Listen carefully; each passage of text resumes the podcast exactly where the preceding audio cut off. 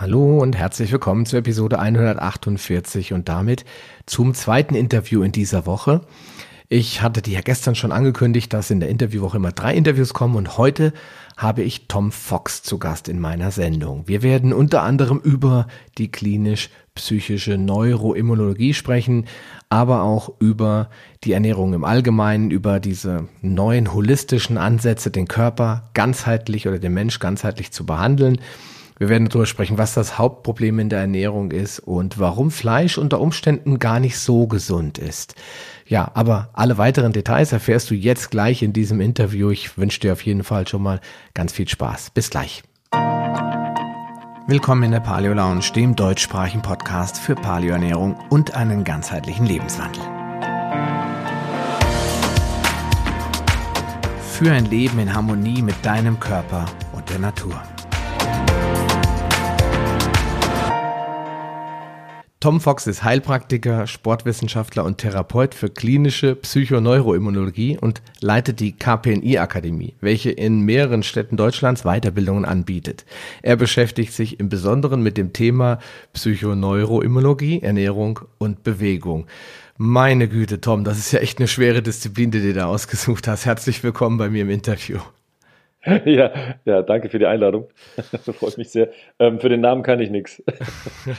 nee, das, das, ist, ähm, also der, im Prinzip ergibt sich der Name oder in seiner Komplexheit dadurch, dass es ähm, verschiedene ursprünglich medizinische Disziplinen waren oder sind, die da Berücksichtigung finden. Und dass die in dem Terminus immer wieder genannt werden, ist natürlich ein Zungenbrecher, ja. Das geben wir alle mal zu. Okay. Ähm, fangen wir doch gleich da an. Ähm, was ist denn eigentlich klinisch-psychische Neuroimmunologie, Gottes Willen? Also um, ursprünglich kommt der Ansatz aus dem medizinischen Bereich der Psychoneuroimmunologie. Okay. Und ähm, wenn man versucht, die Geschichte so ein bisschen nachzuvollziehen, wie das entstanden ist, dann sind die ersten, die sich damit befasst haben, so in den 60er Jahren des letzten Jahrhunderts, Psychiater gewesen, die festgestellt haben, dass psychische Veränderungen, Probleme oder Erkrankungen immer irgendwie eine Art immunologische Konsequenz haben. Hm. Und das lernen wir heutzutage auch. Das beste Beispiel ist äh, eine Depression, die hat immer eine immunologische Komponente. Hm. Und das Ganze dann, dass das Ganze dann sich hauptsächlich auf den Leitungsbahnen, die wir als Nerven bezeichnen, stattfindet, hat man dann das Wort Neuro reingenommen und gesagt, es gibt in der Psychiatrie jetzt einen Unterbereich und der heißt Psychoneuroimmunologie oder das ist die Schnittstelle zwischen Psychiatrie, Neurologie und Immunologie. Hm. Der Begriff klinisch ist irgendwann von dem Team, das jetzt quasi die KPNI, ich kürze das jetzt mal ab, das ist ein bisschen einfacher, klinische PNI, ähm, etabliert hat, gewählt worden, um so eine Art Anwendungscharakter zu, ja, darzustellen. Denn die klassischen Forschungsfelder, wenn wir jetzt den Begriff Psychoneuroimmunologie nochmal nehmen und den in die Medizin transportieren, dann ist das eigentlich eher ein Forschungsfeld. Das heißt, mhm. die Wissenschaftler, die sich damit befassen, die gucken, wie funktioniert das eigentlich? Und es gibt in den meisten Fällen nicht immer direkt eine therapeutische Konsequenz. Mhm. Da die beiden Gründerväter der klinischen PNI ursprünglich Holländer sind, hat man den Begriff klinisch genommen. Das ist ein Begriff, der manchmal ein bisschen zur Verwirrung führt, weil man denkt, das findet in Krankenhäusern statt. Dazu muss man verstehen, dass im holländischen Sprachgebrauch der Begriff klinisch, den gibt es dort auch, so verwendet wird wie in der deutschen Sprache der Begriff angewandt. Ah, okay. Das heißt, in, die, in der Praxis zu finden. Und der Begriff klinische PNI ist dann im Prinzip die Übersetzung für Psychoneuroimmunologie, in der therapeutischen Anwendung. Okay. Und deswegen nennen wir unsere Fachleute auch Therapeuten für. Okay. Das ist im Grunde das Wissen der PNI, ähm, das Zusammenwirken zwischen, zwischen Psyche, Immunsystem und Nervensystem, aber das ist auch nur ein Teil eigentlich, und die daraus sich ergebenden möglichen, wenn sie bekannt sind, therapeutischen Konsequenzen und Patienten, die dort Probleme haben, auch mh, weil, ja, ein Lösungsangebot liefern zu können oder einen Behandlungsansatz. Hm, okay.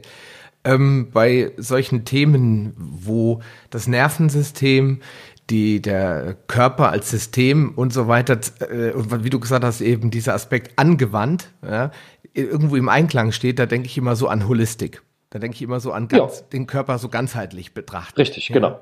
Ist das, das, trifft es auch. Das ist bei der KPNI auch so, so habe ich den Eindruck zumindest. Es geht halt um Bewegung, es geht um Ernährung, es geht um das, das Nervensystem äh, und all diese Faktoren beeinflussen sich ja gegenseitig. Ohne Bewegung keine Gesundheit, ohne einen gesunden Körper, gesunde Ernährung keine Gesundheit, automatisch entstehen Entzündungen durch schlechte Lifestyle-Faktoren, das wirkt wieder auf die Psyche ein und so. Es hängt irgendwie alles zusammen, oder?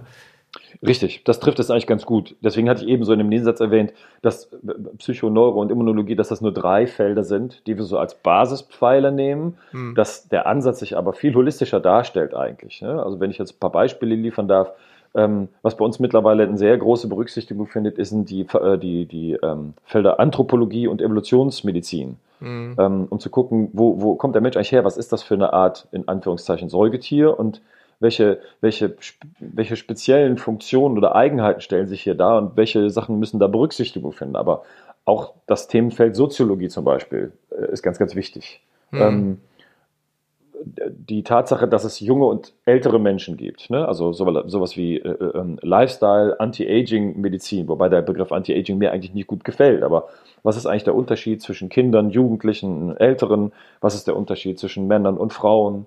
Ähm, also, also die, diese Bereiche finden dort Berücksichtigung und dann ist es im Prinzip, so wie du richtig sagst, ein, ein holistischer Ansatz, der jetzt auch nicht neu erfunden ist. Ne? Wenn ich jetzt mir alle, Leute, die ganzheitliche Medizin ähm, praktizieren, wenn ich mir die betrachte, dann überschneiden sich deren Ansatzpunkte häufig mit unserem. Hm. Nicht so, dass wir das Rad hier neu erfunden haben. Wir haben einen bestimmten Denk- und Betrachtungsansatz gewählt. Hm, okay, aber ich äh, bin da fest von überzeugt. Ich bin, äh, ich glaube, wie du sicherlich auch und wir alle, wir, die wir da in der in der medizinischen Ernährungs-, äh, Gesundheitsschiene unterwegs sind, äh, sind wir ja auch ganz viel äh, oder richten wir ganz viel unseren Blick auf die USA die ja da einen Vorteil haben, dass sie immer so ein bisschen weiter voraus sind, was, äh, was solche Forschungsdinge betrifft. Ich habe da so einen Kurs mal belegt, also ging es nur um Videos und, und Interviews und das nannte sich Human Longevity Project. Das war ganz interessant, weil da waren ganz, ganz viele internationale Stars, sag ich mal einfach mit dabei, die aus dem Bereich Evolutionsmedizin kommen, äh, über Mikrobiom. Äh, da sind auch viele Deutsche dabei. Dr. Klinghardt zum Beispiel war da mit dabei und diverse andere. Die haben also quasi den gesamten Mensch auseinandergenommen und haben wirklich jeden einzelnen Aspekt von Soziologie über äh, Mikrobiota bis hin zu, zu äh, Familienkonstellation und, und äh, Letweaning und äh, wie sollte man sein Kind stillen. Also wirklich den gesamten gesamten Aspekt vom, vom menschlichen Sein sich angeguckt. Das fand ich sehr interessant und da kam das Thema, deswegen heißt es ja auch Longevity, da kam dieses Thema Langlebigkeit auch heraus. Und da war wirklich sehr interessant, was sich äh, getan hat zwischen 1900, ich sage einfach mal 20 ja, und heute. Und äh, das bringt mich eigentlich auch schon so zur ersten Frage, Vergangenheit und Zukunft. Wie bist du denn ursprünglich mal dahin gekommen zu diesem holistischen Konzept, zu diesem KPNI. Ja? Du bist ja nicht auf, äh, aus der Schule gekommen und sagst, oh, ich mach mal KPNI. Ja, Nein, sicher nicht. Ja, wie ist ähm, das bei dir also, entstanden? Also, wie, wie das Leben so spielt, gibt es immer so ein paar programmierte ähm, Felder und ein paar Zufälle, die da eine Rolle spielen. Ich komme ursprünglich ja, das hast du schon richtig gesagt, aus der Sportwissenschaft, also habe Sportwissenschaften studiert und habe während der Zeit eigentlich immer schon das Bedürfnis gehabt, mich eher ähm, so mit dem Trainingsbereich, der in der Rehabilitation stattfindet, zu beschäftigen. Also es war, als ich mich schwerpunktmäßig verlagern musste, war so die Frage, wirst du jetzt Trainer, Lehrer oder willst du eher im Reha-Bereich was machen? Und dann habe ich gesagt, ich würde gern im Reha-Bereich was machen. Dann musst du dich automatisch ähm, eher ganzheitlich orientieren, weil wenn du nur mit den Leuten aufs Krafttrainingsgerät gehst, dann äh, verlierst du den Blickwinkel für alles andere. Das heißt, du bist nicht erfolgreich. Und genau das Problem stellte sich dann auch. Habe dann viel in Einrichtungen und in Vereinen gearbeitet und habe mit den Leuten quasi verletzungsbedingte äh, äh, äh, durch, also Trainingsprogramme erstellt, die ähm, aus der Verletzung raushelfen, hm. Reha-Pläne und so weiter. Und habe sehr, sehr schnell gemerkt, dass dieser kleine Ansatz häufig an eine Grenze stößt. Und bin dann zum Beispiel an das Thema Ernährung gekommen, habe dann geguckt, was spielt denn vielleicht so die Psyche für eine Rolle. Und an das Thema KPNI bin ich eigentlich über einen Kooperationspartner oder ein Unternehmen, für das ich gearbeitet habe, gekommen, die das mal als Thema anbieten wollten. Und das ich, hat mich dann mal interessiert. Hm. Ne, ganz interessant, habe dann geguckt, habe dann äh, so, bin sofort als Organisator eingestiegen und da, dadurch im Prinzip das Team kennengelernt, was die klinische PNI zu der Zeit schon so gut 10, 15 Jahre begleitet hat. Und naja, wie der Zufall dann so spielt, habe direkt Feuer gefangen und äh, habe dann gemerkt, das ist es eigentlich. Und bin dann über den Bereich hingegangen und gesagt, jetzt gehst du noch einen Schritt weiter und dann bin ich dann auch erst im zweiten Schritt zum Heilpraktiker geworden. Also ah, okay. weil ich gemerkt habe, dass der Ansatz, den ich da verfolgen will, der so, der geht so weit, ähm, da brauchst du noch eine vernünftige Zulassung für. Hm. Das kann man machen, muss man aber nicht. Wenn man Therapeut für PNI ist, ähm, dann kann man ähm, sich im Coaching-Bereich äh, aufhalten. Das hm. geht. Äh, man darf nur bestimmte Sachen nicht machen. Und die wollte ich machen. Deswegen habe ich gesagt, dann wähle ich dann das Gesamtkonzept. So, und jetzt sitze ich hier und äh, bin seit Jahren unterwegs auf dem Feld. Das heißt, mich, äh, ich denke dann einfach mal oder setze voraus, dass du wahrscheinlich auch äh, so ein bisschen den Fokus gerückt hast auf die Naturheilmedizin. Das heißt, dass du irgendwie gesagt hast, ich äh, glaube auch daran, dass die Natur bestimmte Dinge vorgesehen hat, die wir nutzen können und äh, weniger jetzt der in Anführungsstrichen wirklich klinisch äh, arbeitende Mensch bist, der dann irgendwo mit weißem Kittel sitzt und sagt, pass mal auf, in der Schulmedizin, da machen wir das so oder so, sondern dass du eher so ja, A, ganzheitlich denkst, aber auf der anderen Seite dann auch die Natur als wichtigen Faktor mit einbeziehst. Oder schätze ich? Ja, da hast du schon recht. Wobei ich sagen würde, dass wenn ich ähm, ne, als Heilpraktiker äh, wird man ja häufig ein bisschen schräg beäugt, dass so, ah, du bist derjenige, der eigentlich nur mit Kräuterheilmitteln ähm, arbeitet. Ja, also für mich heißt zum Beispiel ganzheitlich auch, dass ich als Heilpraktiker in meiner Arbeit als Therapeut für klinische PNI ähm, die Schulmedizin mit einbeziehe. Also immer dann, wenn ich merke, dass das Problem im ersten, zweiten oder dritten Schritt naturheilkundlich nicht lösbar ist und eher eine schulmedizinische Intervention eingeschoben werden muss, dann wähle ich die auch ganz bewusst. Okay. Also ich habe da tatsächlich hier auch ein ganz gutes Netzwerk an Ärzten, mit denen ich zusammenarbeite, denen ich dann wahlweise immer Patienten schicken kann. Die verstehen das mittlerweile auch und wissen das. Pass auf, ich habe hier ein Problem. Das muss aber eigentlich zwischendurch mal zumindest schulmedizinisch betrachtet werden, vielleicht ein Gutachten erstellt werden oder eine Diagnostik gestellt werden, um bestimmte Sachen auszuschließen, um dann weiterzumachen. Aber ich gebe dir recht, ich vertraue da hauptsächlich auf Naturheilmittel. Das heißt, ich arbeite sehr viel mit, äh, mit Kräuterextrakten, äh, mit äh, Nahrungsergänzungsmitteln. Mhm. Da muss man ein bisschen aufpassen, dass es auch gut funktioniert. Da kann man ja relativ viel Blödsinn mitmachen, ne, ja, wenn ich ganz Fall. ehrlich bin. Mhm. Weil auch das Angebot einfach groß ist. Und äh, ne, ich sage mal, gefährliches Halbwissen ist viel gefährlicher als äh, gar nichts wissen. Mhm. Und ähm, in diesem ganzheitlichen Ansatz ist eigentlich so mein, mein, mein, ähm, mein therapeutisches Equipment ist tatsächlich Ernährung, Bewegung. Mhm. Dazu gehören dann ähm, Naturheilmittel, das, ich fasse das jetzt mal so zusammen, yeah. aber auch nicht, einfache, ich, in Anführungszeichen, psychologische Techniken. Man kann ja so ein bisschen basispsychologische Techniken im Coaching-Bereich auch einsetzen.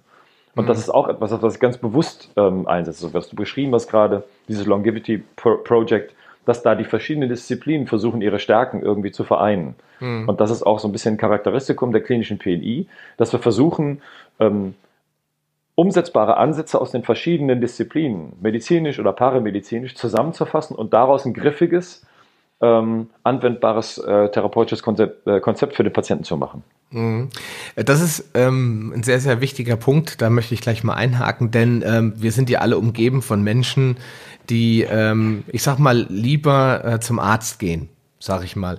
Äh, was sind das denn für Leute, die zu euch kommen? Also die jetzt wirklich nicht zu euch kommen, die zu euch kommen, die wollen Therapeut werden, aber die, die von euren Therapeuten letztendlich betreut werden. Was sind das für Menschen? Austherapierte Menschen, äh, modern denkende Menschen, verzweifelte Menschen? Was habt ihr so für einen Eindruck? Was sind das für Menschen, die Hilfe äh, in KPNI-Therapeutik suchen?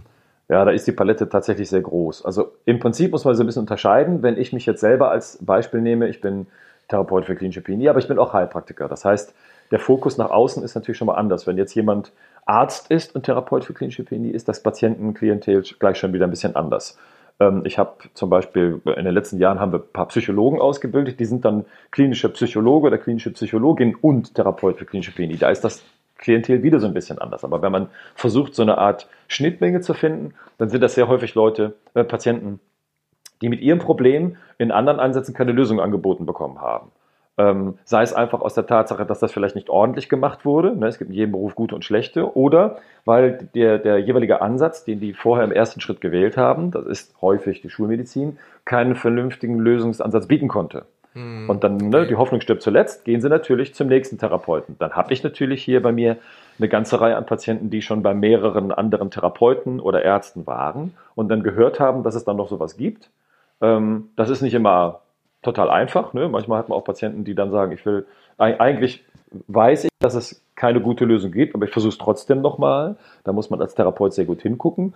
Wenn ich versuche mal, das vielleicht anhand der Pathologien zu charakterisieren, die mhm. zu mir kommen, dann sind das äh, in den meisten Fällen Leute mit einer chronischen Erkrankung. Okay. Da bietet die Schulmedizin keine wirklich große Palette. Ne? Wenn wir uns angucken, dann die werden häufig betreut, medikamentös gut eingestellt. In den meisten Fällen wird aber nicht über einen Lösungsansatz nachgedacht. Welche Gründe da vorliegen, lasse ich mal ganz außen vor. Häufig ist es ein Zeitproblem. Hm. Und ähm, manchmal gibt es halt doch noch ein kleines Türchen. Und deswegen sind so die Leute mit chronischen Veränderungen oder chronischen Problemerkrankungen eher die, die zu einem Therapeuten für klinische PNI gehen. Mhm. Ähm, als Beispiel äh, Leute mit Allergie, ähm, Leute mit Autoimmunerkrankungen, Patienten, die so dieses moderne Bild, das Burnout, äh, Erschöpfungssyndrom oder Depression zeigen. Das sind so Patienten, die eher zu uns kommen. Okay. Ähm Jetzt ist natürlich die Frage, jetzt hört hier jemand zu und sagt, ja Mensch, ich habe, äh, weiß nicht, Schuppenflechte oder was auch immer, irgendeine Autoimmunerkrankung und sagt jetzt, ja, hm, das könnte ja für mich interessant sein. Äh, habt ihr, führt ihr sowas, so eine Art äh, Erfolgsliste? Könnt ihr sagen, okay, viele Leute, die herkommen, haben wirklich eine Verbesserung erreicht? Weil genau das ist ja, du hast es ja eben mal kurz angedeutet, du wirst ja immer ein bisschen schief angeguckt, ne? Ja. Wie, du hast jetzt keine Tablette, kein pharmakologisches äh, Mittel, um mich äh, in 24 Stunden heil zu machen. Die Leute äh, sagen ja immer, ach, da muss ich jetzt monatelang vielleicht vielleicht äh, Omega-3 substituieren, äh, supplementieren oder äh, Vitamin D nehmen oder ich muss in die Sonne gehen. Oh je, im Himmels Willen. Ähm, wie ist da die Erfahrung? Wie viele Leute ziehen das durch? Ich hoffe alle. Und wie viele sagen nachher so, oh wow, wie toll, dass ich zu euch gekommen bin. Mir geht's äh, so viel besser als vorher. Habt ihr da irgendwie mal so eine Liste geführt, sag ich mal? Ja, nee, du, die, die Statistiken, das kannst du machen. Ähm, das ist äh, sehr vielschichtig. Also da eine Statistik zu führen, ist schwierig. Man muss ein paar Sachen vielleicht erklären. Grundsätzlich gibt es da so einen ganz einfachen, in Anführungszeichen vielleicht ein bisschen blöden gesetzlichen Rahmen, dass man als Therapeut, Arzt oder Heilpraktiker keine Heilversprechen machen darf. Du ja. darfst dem Patienten also nicht sagen, das wird schon klappen. Ja, okay. ne? Obwohl das in den meisten Fällen gemacht wird. Aber du, darfst nicht sagen, das kriegen wir hin. Ähm, das, das darf ein, ein Arzt darf das auch nicht, oder was? Ähm, ein Heilversprechen darfst du nicht machen, nö. Okay, das heißt. Ein Heilversprechen heißt, ich kriege das hin und ähm, dann, dann wird der Patient quasi, ne, also so latent unter den Druck gesetzt, oh, das haut schon hin. Und was ist dann, wenn es nicht klappt? Ja, so. okay. Aber in den meisten Fällen macht man das aber. Sagt, hey, meine Erfahrung sagt, das haut schon hin. Die Tatsache, dass die Gruppe, die zu mir kommt, sehr heterogen ist, äh, ist macht es schwierig, da eine Statistik draus zu machen. Auf der anderen Seite ist es aber so, dass die Leute, die dann vielleicht schon bei fünf bis zehn anderen Therapeuten waren und dann zum letzten gehen, wo sie sagen, so das letzte, der letzte Strohhalm, die, die Therapietreue, die die Leute dann in so einem Fall an den Tag legen, ist natürlich ganz anders als beim ersten. Deswegen, ne, wenn ich jetzt eine hohe Erfolgsquote vorweisen kann, in den meisten Fällen gelingen meine Projekte ja, dann ist das natürlich auch dadurch bedingt, dass die Patienten eine ganz andere Haltung gegenüber der, des Angebots haben. Ne? Mhm. Beim ersten Therapeuten sagen die, ich probiere es mal, hat nicht geklappt. Und nach dem fünften Therapeuten sagen sie mir, ich glaube, es liegt doch ein bisschen an mir. Ich muss da mitziehen. Und das ist bei den ersten paar Therapeuten nicht so. Das ist ein bisschen auch das Dilemma der Schulmedizin natürlich. Ne? Mhm. Die Leute gehen als erstes zum Arzt und der bietet denen eine Lösung an, die ist in der häufigen Fällen schnell. Wenn die dann aber nicht klappt, sagen die, ja, er hat mir nicht geholfen. Und nach dem fünften, sechsten Versuch erkennt der Patient häufig, ich glaube, das ist gar nicht ähm, die Baustelle, die sich beim Therapeuten ergibt, sondern ich glaube, ich muss was machen. Hm. Und da spielen mir natürlich alle Aspekte in die Karten, wenn ich dann sage, die, die, die Erfolg oder sag mal, der, der, der Erfolg, den wir hier haben, der ist ganz eng gekoppelt an die Disziplin, die du an den Tag legst. Und wenn ich so ein Gespräch eröffne, dann wird dem Patienten schon klar, dass es da in Anführungszeichen keine Tablette von Ratiofarm für gibt, wo nach drei Tagen alles weg ist, sondern dass das ein Programm ist, was sich durchaus über Wochen, manchmal Monate und in seltenen Fällen auch über Jahre entziehen kann. Und dass die von dir eingangs erwähnten Lifestyle-Faktoren hier vielleicht viel wichtiger sind. Ne? Dass ja, es ums Thema Bewegung geht, dass es ums Thema Ernährung geht, dass es aber auch ums Thema Selbstwahrnehmung geht. Mal zu gucken, was mache ich denn hier schon seit Jahren? Vielleicht ist das Gesamtkonzept, wie ich mein Leben lebe, auch geeignet, eben im Prinzip so eine Erkrankung oder Problem zu entwickeln. Ja, klar. Und dann ist, dann ist die, die, die Patientengruppe ist dann nicht sehr groß. Ne? Also ich behandle keine 90 Patienten pro Tag wie in der Kassenarztpraxis. Ich, die, die, und die, die, die einzelnen Fälle sind sehr komplex, sodass ich auch nicht sagen kann, guck mal, ich habe wieder Patienten, da ist das Problem gelöst worden, sondern häufig ist das Outcome, dass ich sage, ich habe einen Patienten oder eine Patientin und nach vier Wochen haben wir 30 Prozent der Probleme lösen können und nach weiteren zwei Monaten nochmal 20 Prozent. So stellt sich das ungefähr dar. Ja, klar. Und manchmal sagt der Patient, ich bin komplett gesund. Und häufig ist aber auch, dass Patienten sagen, also ich habe jetzt noch ein paar Beschwerden, aber das ist mir eigentlich egal, weil jetzt ist mein Leben wieder so erträglich, dass ich das eigentlich als Erfolg verbuche. Mhm. Ne, also es gibt hier dieses Schwarz-Weiß-Denken eigentlich nicht. Okay, das ist ähm, das ist interessant. Da fällt mir gerade ein. Ich äh, lese im Moment sehr sehr viel über äh, Nahrungsergänzungsmittel und ähm, das klingt ja immer schon so klinisch, so steril, ja. so pharmakologisch. Da denken wir auch irgendwelche komischen Chemietabletten. Aber in dem Fall geht es um äh, ein ganz natürliches, nämlich ums Fischöl. Und mhm. äh, damit beschäftige ich mich ja schon seit langer Zeit. Und da hat der Autor, ich weiß nicht, ob du Dr. Volker Schmiedel kennst, Mhm. Der ist ja da bekannt in dem Bereich und dann Clemens von Schacki natürlich. Und der hat dann geschrieben in dem Buch, er hatte eine Patientin und das fand ich wirklich sehr interessant. Die hat, war austherapiert. Wir haben das ja eben schon so gesprochen und die hat gesagt, sie hat jetzt auch keine Lust mehr auf ähm, Cortison und andere Sachen.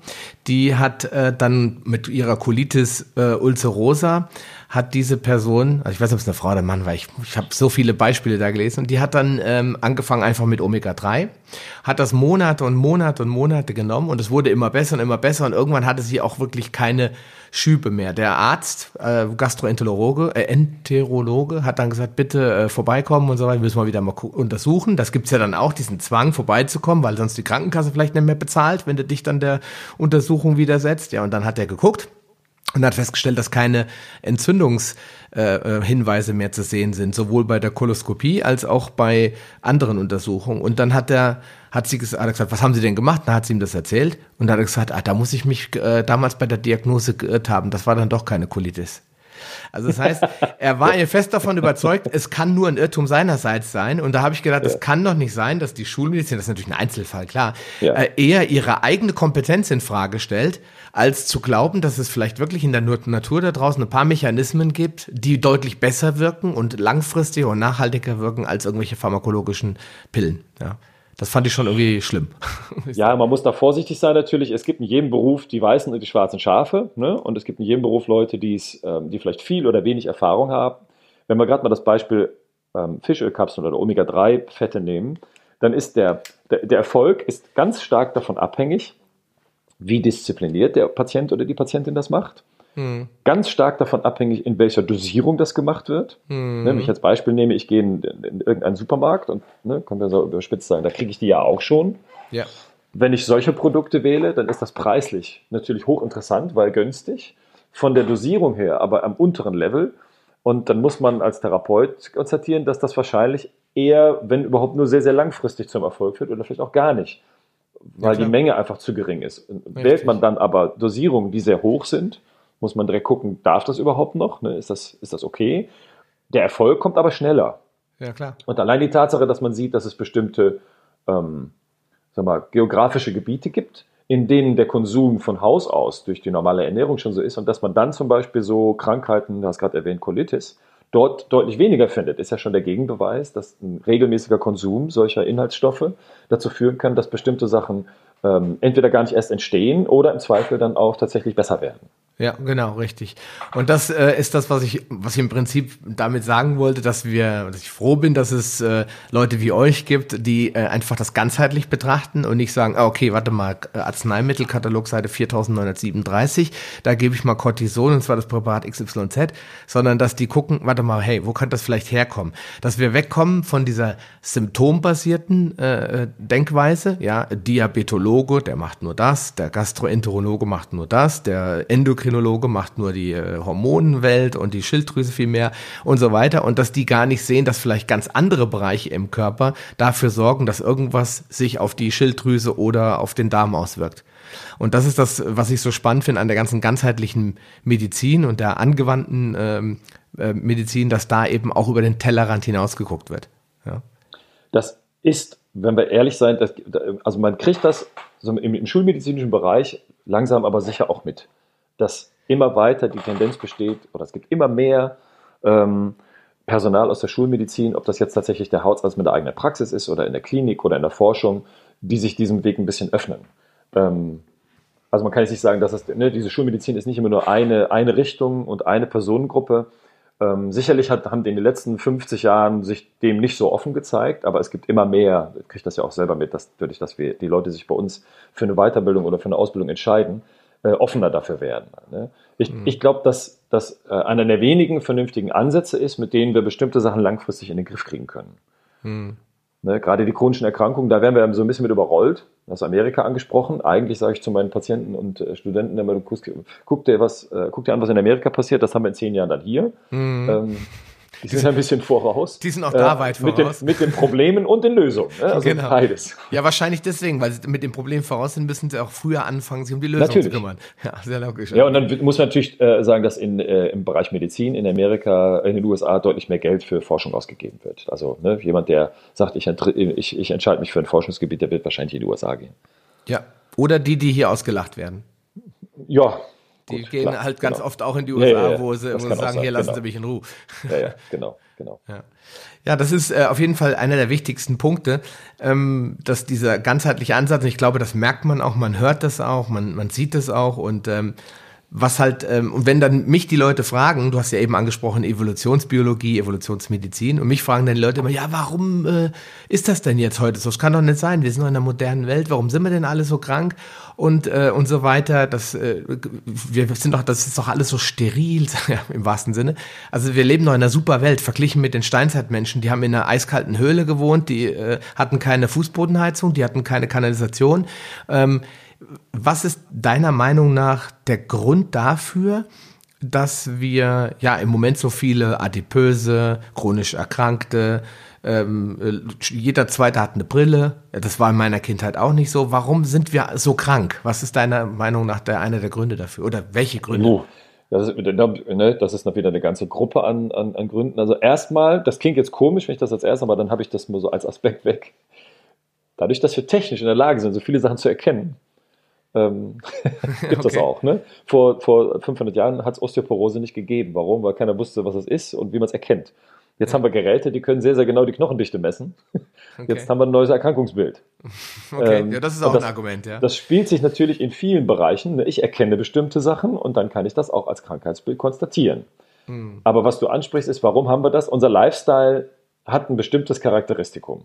Und das Problem, was sich darstellt, das hast du eben schon angedeutet, ist, dass die Zeit, in der wir in, dem, sagen wir, in den Bedingungen oder unter den Bedingungen, wie wir sie jetzt kennen, die Zeitspanne, die ist im Vergleich zu der Zeitspanne, wie sich Menschen entwickelt haben und an die Umwelt anpassen mussten, viel kürzer.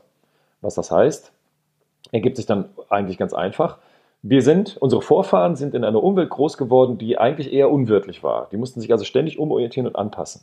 Mhm.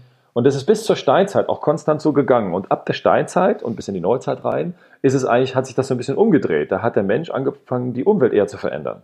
Mhm. Das heißt, das, was vorher war, ständig sich ein, ne, dass die Evolution ähm, Säugetieren, dazu gehören wir ja auch, ständig die Gelegenheit geben musste, entweder innerhalb einer Generation oder über Generationen hinweg Anpassungsmechanismen oder Anpassungsstrategien zu finden.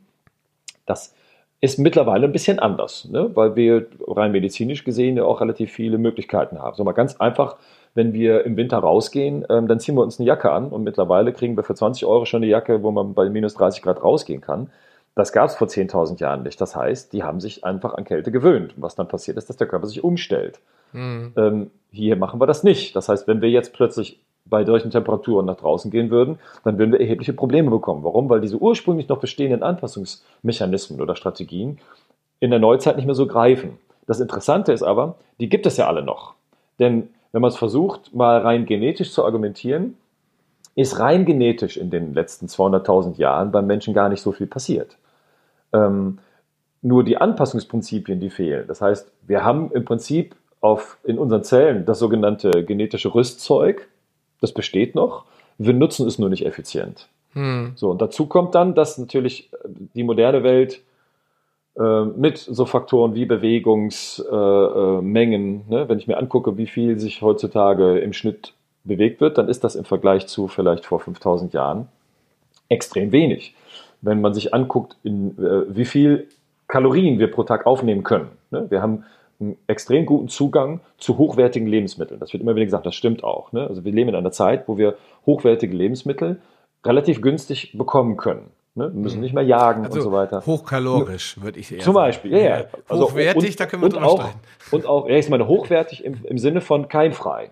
Ah, ne? okay. Es, ja, es gab ja. immer das Problem, dass Nahrung ähm, im Prinzip kontaminiert war, dass sie nicht mehr essbar war. Hm das, wir, haben, wir haben, was das angeht, eine Hygienekette und eine, eine Kühlkette, die dafür sorgt, dass, dass die Qualität relativ hoch ist. So, Ab aber, wenn ich, aber wenn ich mir die Qualität anhand der Inhaltsstoffe angucke, da kommen wir dann in die Diskussion, wo wir feststellen, uh, das ist ja aber gar nicht mehr so einfach. Denn ähm, dann müssen wir über Kalorien sprechen, die in vielen Fällen viel zu dicht sind in den Nahrungsmitteln, vor allen Dingen in der Häufigkeit, wie wir essen. Ja. Und wenn wir uns die Inhaltsstoffe angucken, wie Mikronährstoffe, Vitamine, Spurenelemente, Mineralstoffe, da stellt sich dann häufig ein großes Fragezeichen.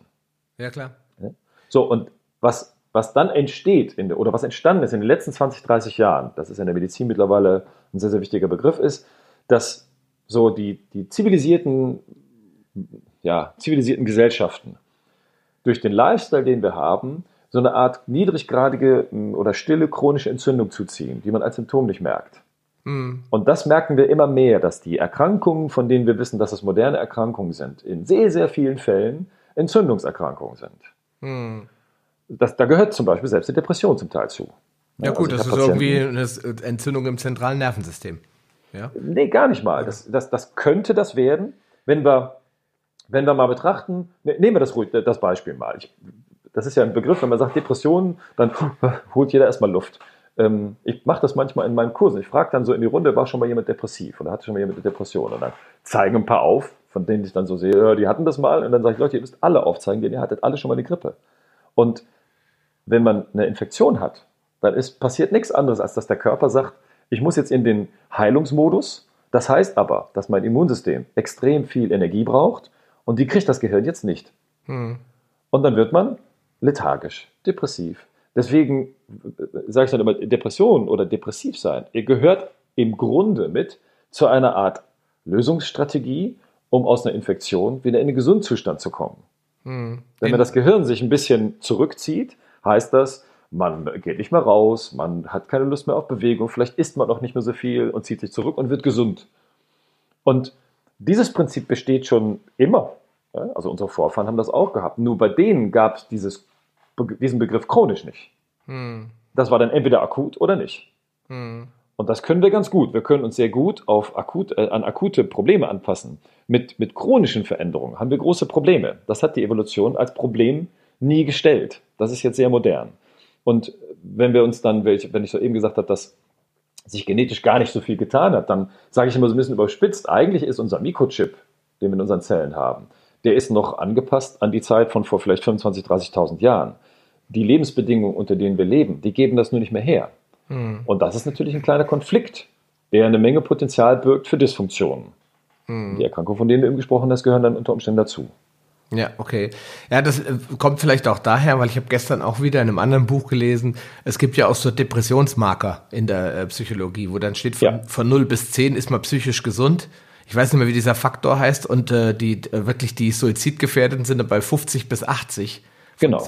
Ja, das heißt, äh, da muss man natürlich auch ein bisschen aufpassen, dass man nicht beim, mit dem Wort Depression bei den Leuten auslöst, ja, das sind Menschen, die wollen nicht mehr leben oder so, sondern das ist einfach in dem Moment ein psychischer Zustand, wo, den wir alle haben. Ich habe früher, ich habe immer gesagt Sonntagsdepression, ne?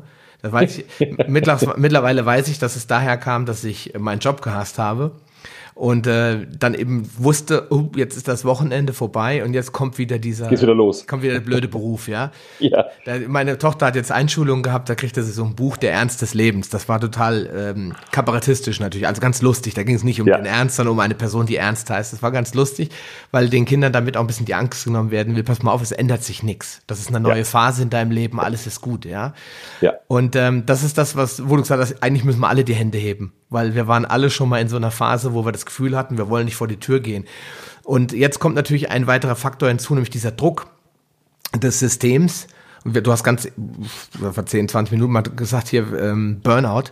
Und das ist für mich, glaube ich, das Vorhandensein einer eines depressiven Stadiums durch Entzündung, Krankheit, wie auch immer, der einfach von, von den Menschen mit Gewalt übergangen wird wo die Leute sagen, ich muss arbeiten, ich muss dies noch erledigen, das noch erledigen und dass dann das System irgendwie zusammenbricht oder sehe ich das falsch? Ja und nein. Ich, ich glaube, wenn wir mal Burnout nehmen und dann das Wort Stress, die werden häufig zusammen genannt, ähm, ich glaube, dass unsere Vorfahren deutlich mehr Stress hatten als wir. Mhm. Also wenn ich mir angucke, vor 30.000 Jahren, was vielleicht ein Familienvater oder so ein, ne, so ein, so ein, so ein Gruppenführer welche, welche Probleme der sich stellen musste, um dafür zu sorgen, dass genug zu essen da war, dass vielleicht der Winter überstanden wird, dass äh, sie nicht überfallen werden. Also die, das Stressaufkommen, das war früher sicherlich höher. Nur die Art der Belastung war anders. Das waren immer eher ähm, direkt an die Lebensbedingungen geknüpfte Stressoren.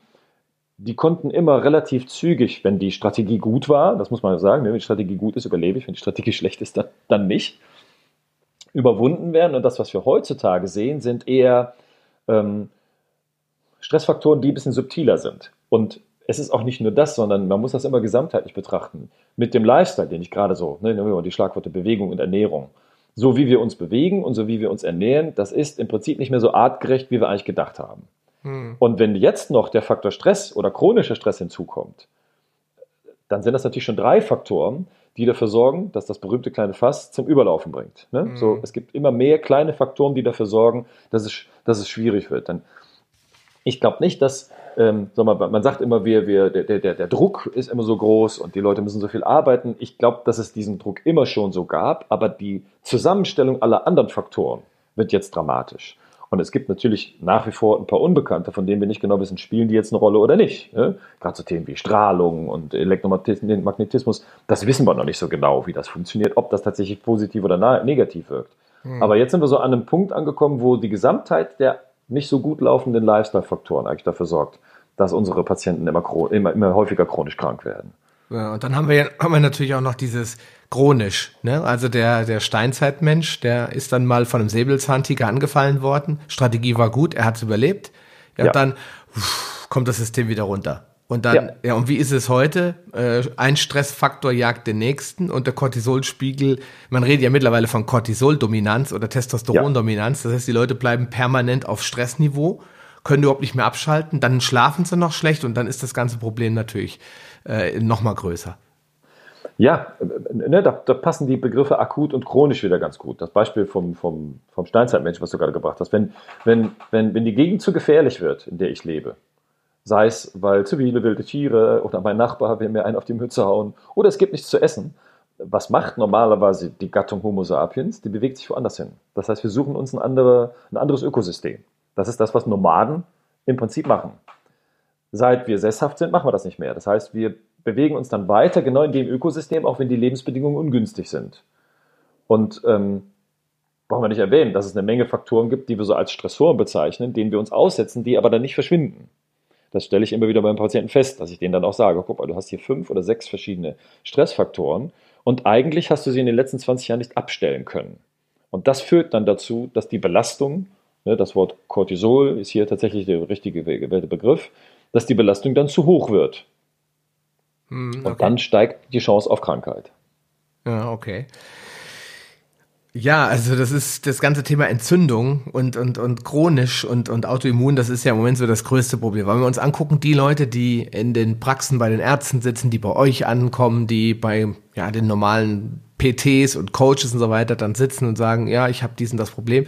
Der Anteil an Menschen, die an einer Autoimmunerkrankung leiden oder einer schweren Stoffwechselentgleisung, wie zum Beispiel Diabetes Typ 2, oder die, ähm, ich sag mal, in irgendeiner Form so fertig sind, dass sie äh, sagen, okay, entweder finden wir jetzt einen Weg oder ich äh, sp springe von der äh, Brücke, die werden ja immer mehr, also gefühlt. Ja, man könnte jetzt sagen, ja, durch Facebook und Co. sehen wir auch mehr davon, aber ich glaube schon, dass es mehr sind, weil wenn ich einfach mal irgendwo draußen rumlaufe, wo viele Menschen sind, ich sehe immer weniger ausgeglichene, äh, freudestrahlende Menschen, immer mehr Leute, die rumschimpfen, mit ihren Kindern sofort genervt sind, die übergewichtig sind. Äh, also so der Bürger so aus meiner Kindheit, das mag jetzt polemisch klingen, ja.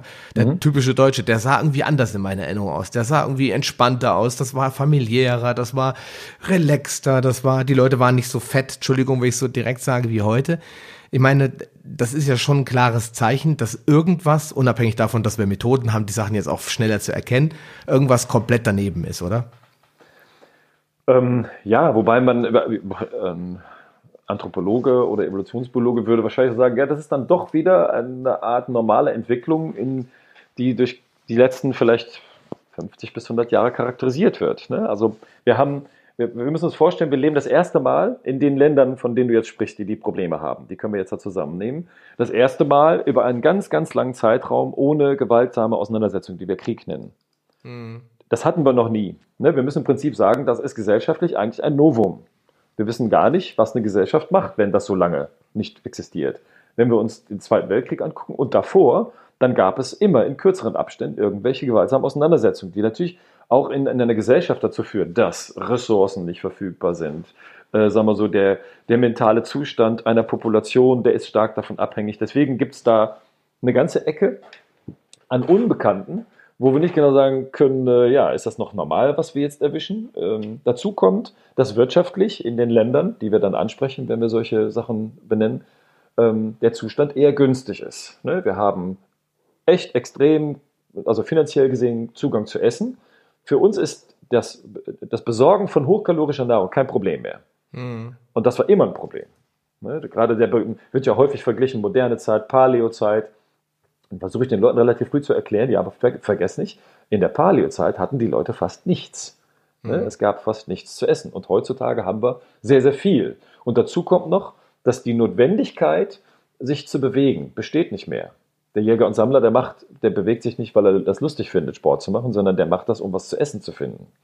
Hm. Das brauchen wir nicht mehr. Das heißt, im Prinzip die Notwendigkeit, sich körperlich aktiv zu zeigen, die findet hauptsächlich im Hobbybereich, im Sportbereich statt oder bei Leuten, die sagen, ich möchte gerne so gesund bleiben. Ja, ähm, und das führt natürlich dazu, dass jetzt schon zwei, zwei, zwei Lifestyle-Faktoren, die sehr, sehr wichtig sind, dass die schwieriger werden. Und dann können wir jetzt noch Stress auf der Arbeit, Stress in der Familie, ein, ein harter Beruf, äh, schlechter Schlaf und so weiter. Das kommt jetzt noch dazu. Ne? Und wie gesagt, also da wiederhole ich mich nochmal, die, die Gesamtheit der Faktoren, die eine Rolle spielen, die hat mittlerweile eine Dimension erreicht, die wir noch nie hatten. Hm. Und ich glaube, dass das einer der Hauptgründe ist, warum so viele Leute sehen oder so viele Patienten finden, die chronisch erkrankt sind. Hm, hm, hm okay. Ich werde häufig gefragt, gibt es denn nicht so ein paar Anhaltspunkte, wo sich das findet? Und dann, wenn ich dann Patienten angucke, die ich behandle, das klingt fast zu einfach. Die Art und Weise, wie wir, wie wir mit Stress umgehen und die Art und Weise, wie wir essen. Bewegung spielt da jetzt auch eine Rolle, aber vielleicht nicht ganz so dominant. Führt häufig dazu, dass ein Organ, von dem wir wissen, dass das mittlerweile, was das angeht, eine große Tragweite erfährt, nicht mehr so funktioniert, wie wir es eigentlich wollen. Und das ist tatsächlich der Verdauungstrakt. Hm. Und wenn wir uns dann vergegenwärtigen, dass es sich dabei um ein Organ handelt, was äh, ausschließlich dem Schleimhautprinzip unterliegt und so gute 500 Quadratmeter bedeutet, dann ist das eine relativ hohe Austauschfläche von außen nach innen, die wir bisher vielleicht unterschätzt haben. Ne, ich sage mal so, die viele Erkrankungen, die wir finden, das sagt jetzt ein Heilpraktiker, aber ein Heilpraktiker, der das schulmedizinisch nachvollziehen kann, denn das wird von Schulmedizinern auch postuliert. Viele der Erkrankungen, die wir finden, haben häufig ihren Anfang in, im Darm. Mhm. Dazu gehören auch die Autoimmunerkrankungen. Gut, es ist ja auch äh, eins der größten, wenn nicht das größte Immunorgan. Na klar.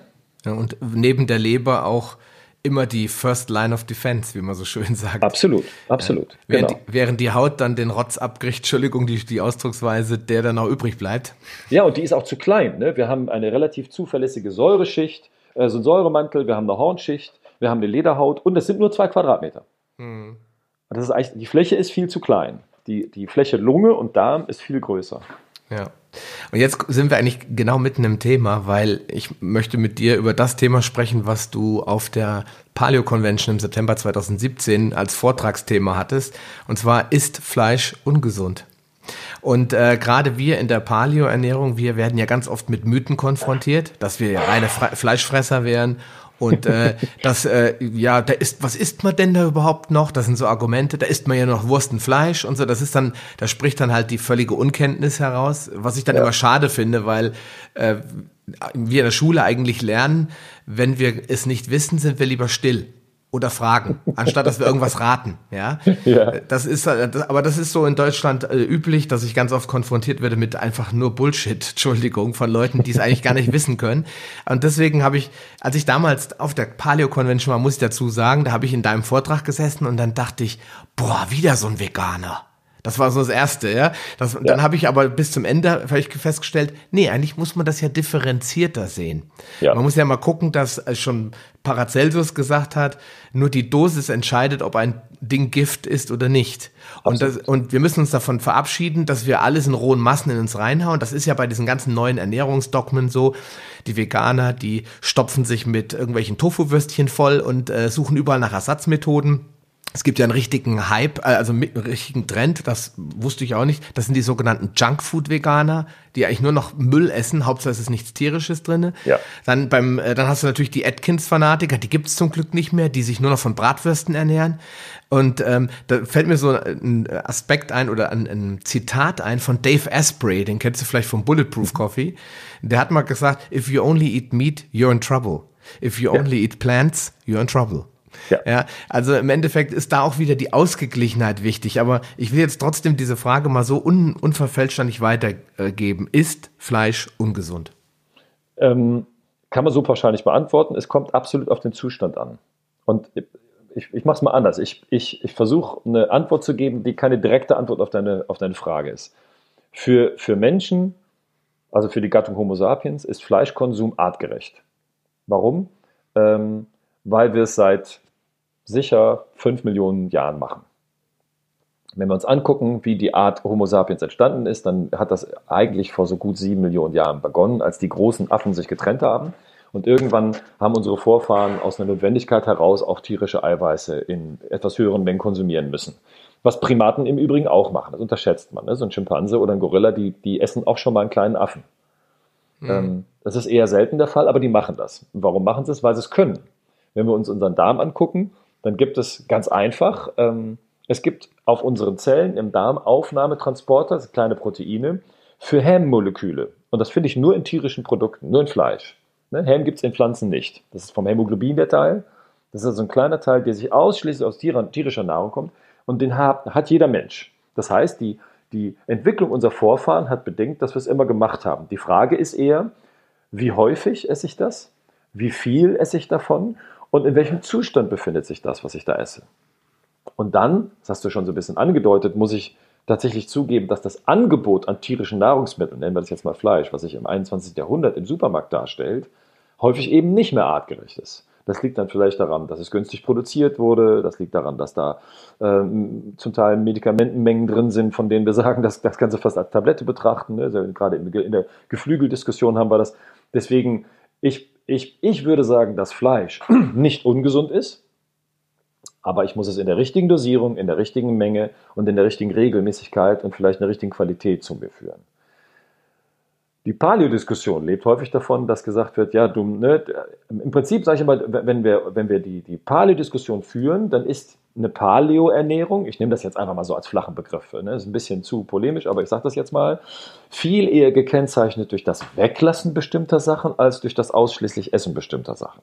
Ne, wenn wir uns angucken, dann ist das, was Leute, die so ein Paleo-Prinzip verfolgen, eigentlich gekennzeichnet, dass sie die modernen Lebensmittel, die vielleicht erst so gut vor 10.000 Jahren eingeführt wurden, dazu gehören unter anderem Getreide und Milchprodukte, dass sie die eben nicht essen und alles andere aber schon noch. Wir müssen nur unterscheiden, dass in den Entwicklungsphasen oder in den Perioden, von denen wir da sprechen, wenn wir das Wort Paleo nehmen, das ist ja auch häufig, wird häufig missverstanden, das Paläolithikum äh, hat vor so ungefähr 25.000 bis 30.000 Jahren geendet und ging bis 2,5 Millionen Jahre zurück. Das ist also eine sehr, sehr lange Phase, in der sich auch in der Entwicklung unserer Vorfahren sehr viel getan hat.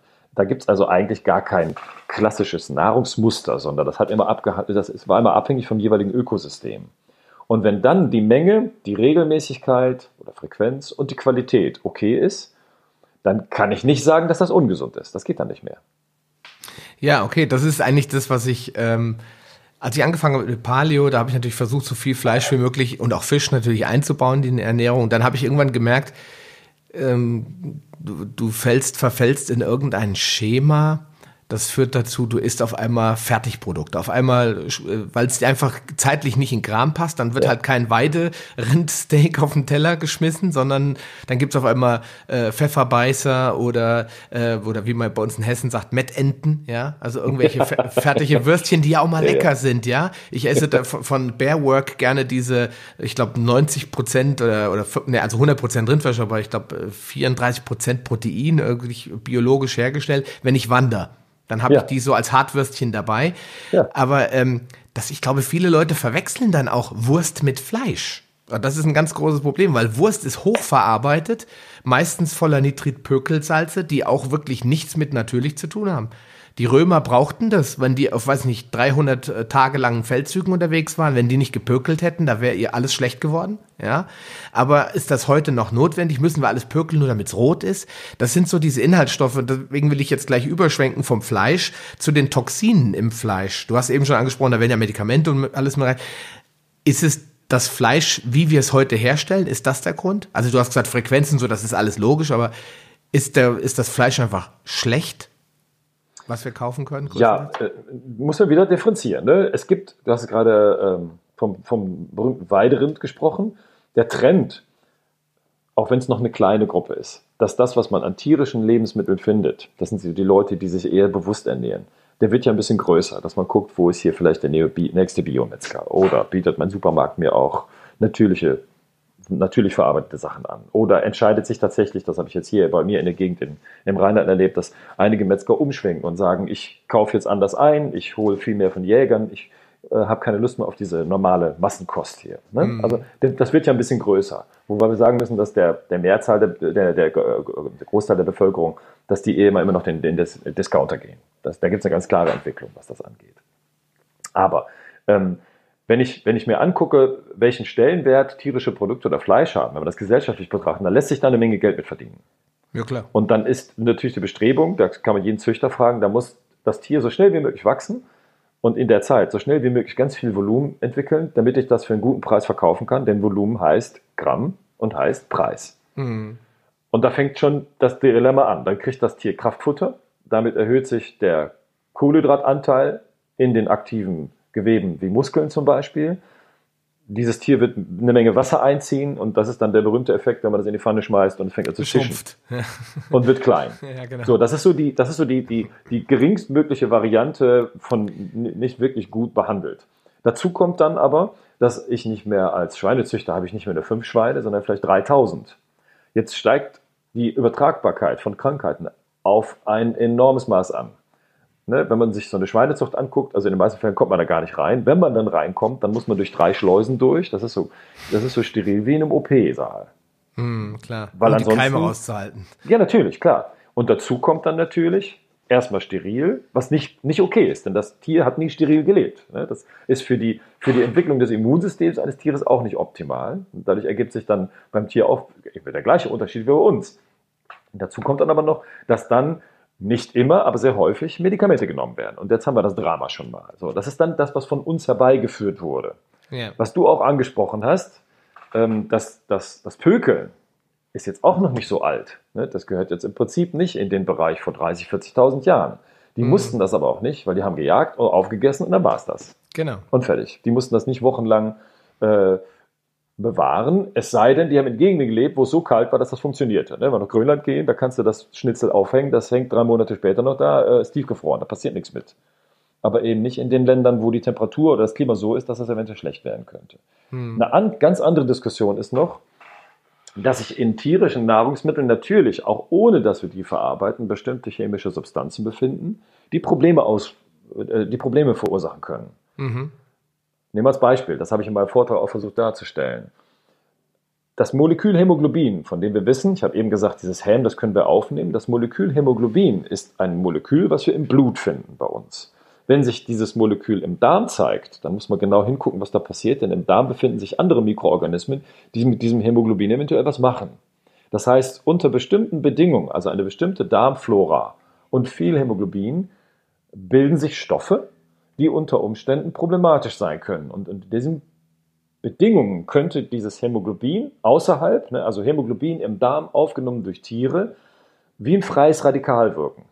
Mhm. Und wenn ich dann zu viel davon bekomme, dann schädigt das tatsächlich meine Darmschleimhaut, die Oberflächenproteine, vielleicht das Immunsystem und so weiter. Da unsere Vorfahren das aber immer gemacht haben, muss man ganz automatisch argumentieren, aber da muss es doch dann irgendein Kompensationsmittel geben oder irgendwas. Ja, und das ist ganz einfach in diesem Fall, das habe ich auch gezeigt. Das Molekül Chlorophyll, was wir nur in Pflanzen finden, kompensiert das eigentlich. Also ist im Prinzip der Gegenspieler dazu. Wenn ich jetzt also sagen würde, ich esse ab und zu mal tierische Produkte, wie Fleisch, und dann bestmöglich in einem Zustand, wo wir sagen, das ist artgerecht, und gleichzeitig, und zwar in dem Zeitfenster, konsumiere ich Nahrungsmittel mit einem bestimmten Chlorophyllgehalt, dann kann ich diesen Risikofaktor schon mal nicht ad acta legen, aber als sehr minimal bezeichnen. Mache ich das aber nicht, ne? Mettenten und dann am besten noch auf dem Brot, ein bisschen Butter drunter lecker. und eben kein, ja lecker, ne? total lecker, natürlich. und eben kein Gemüse oder kein Chlorophyll oder was auch immer.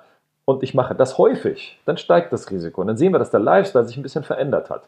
Und das, was du so beschrieben hast, die Leute, die sagen, viel Fleisch mag ich gerne.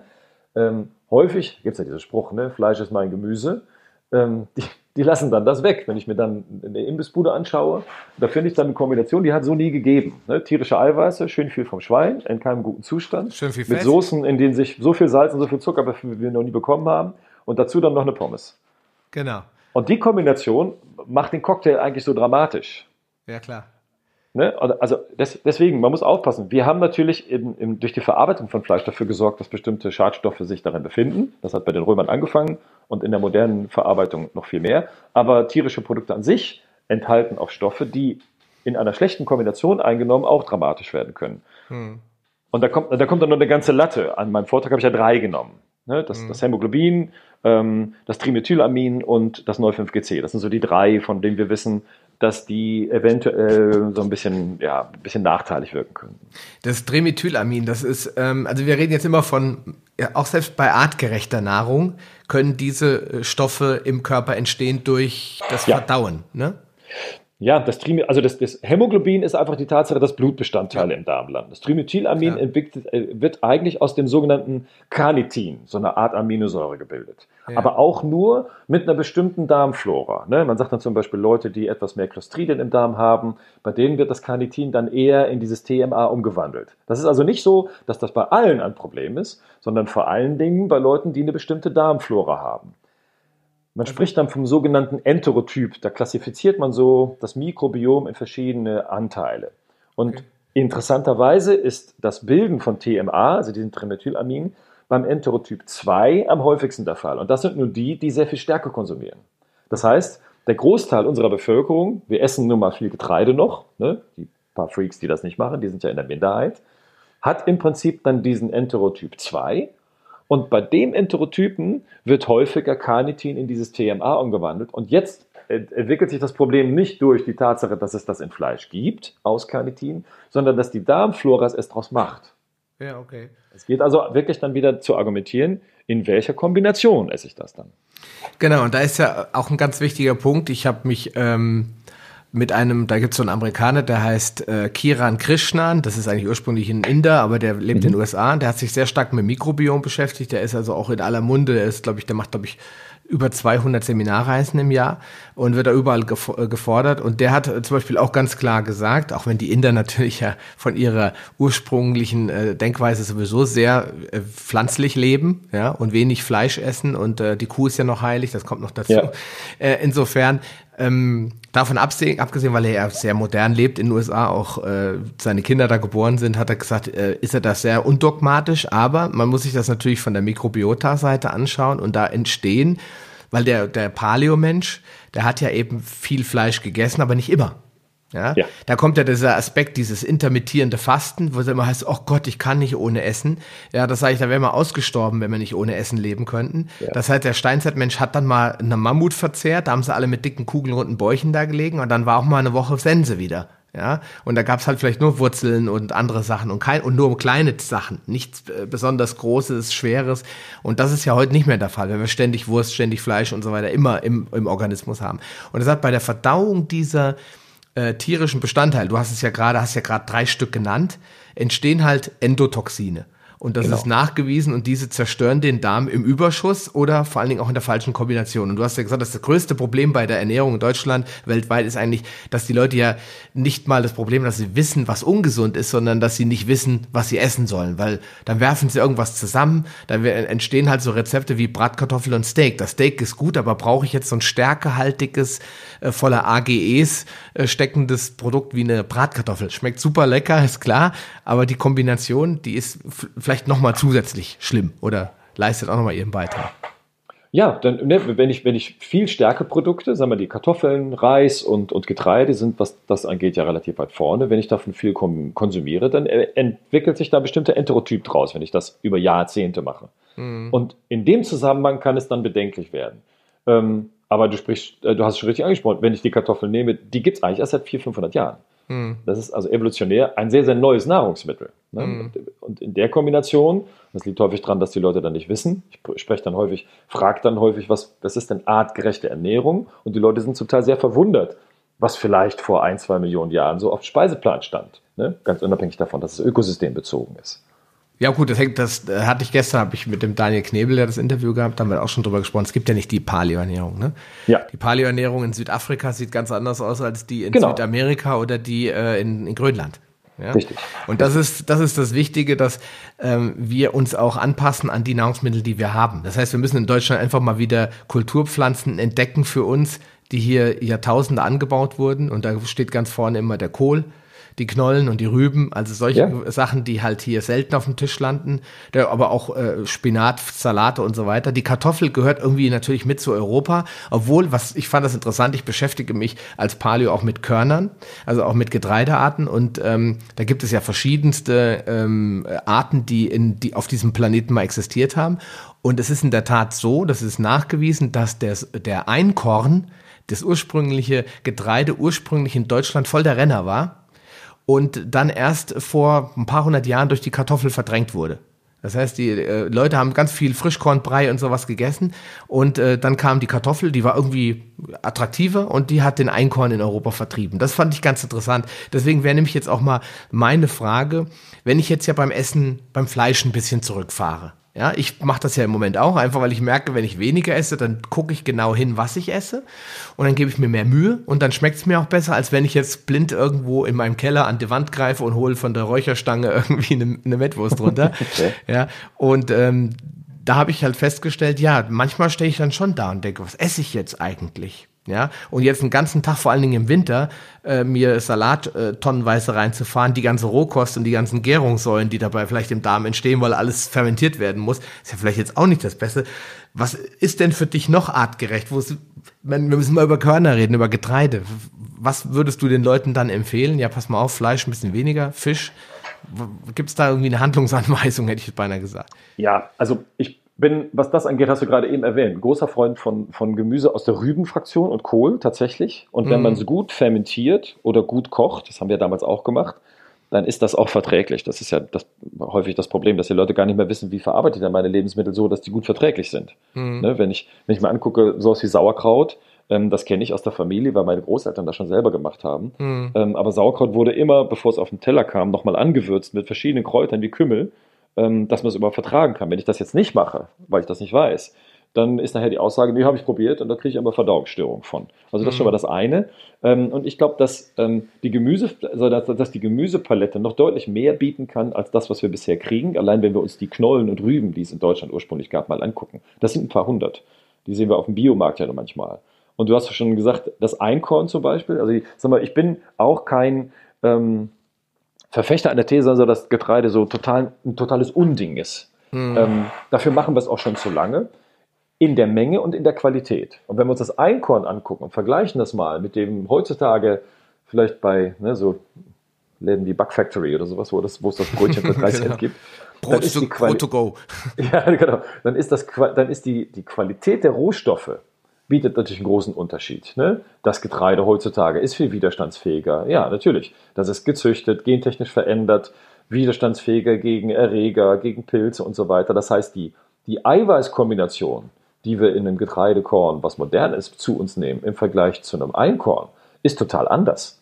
Da gibt es dann wieder eine große Diskussion, die wir führen könnten, Amylase, Trypsin-Inhibitoren, Lektine und so weiter das hat sich auf diesen ursprünglichen Quellen gar nicht so dramatisch dargestellt wie vielleicht heutzutage. Das heißt, wenn wir, so wie du es richtig gesagt hast, wenn wir die ursprünglichen Getreidesorten wählen würden, dann könnten wir uns wahrscheinlich das das eine oder andere Mal häufiger erlauben. Und mhm. wenn wir dann noch zurückfahren, ne, du hast das Beispiel mit Mammut gebracht, in der Summe ist der moderne Mensch viel mehr Fleisch als früher. Mhm. Obwohl wir immer sagen, dass die Paleos die waren.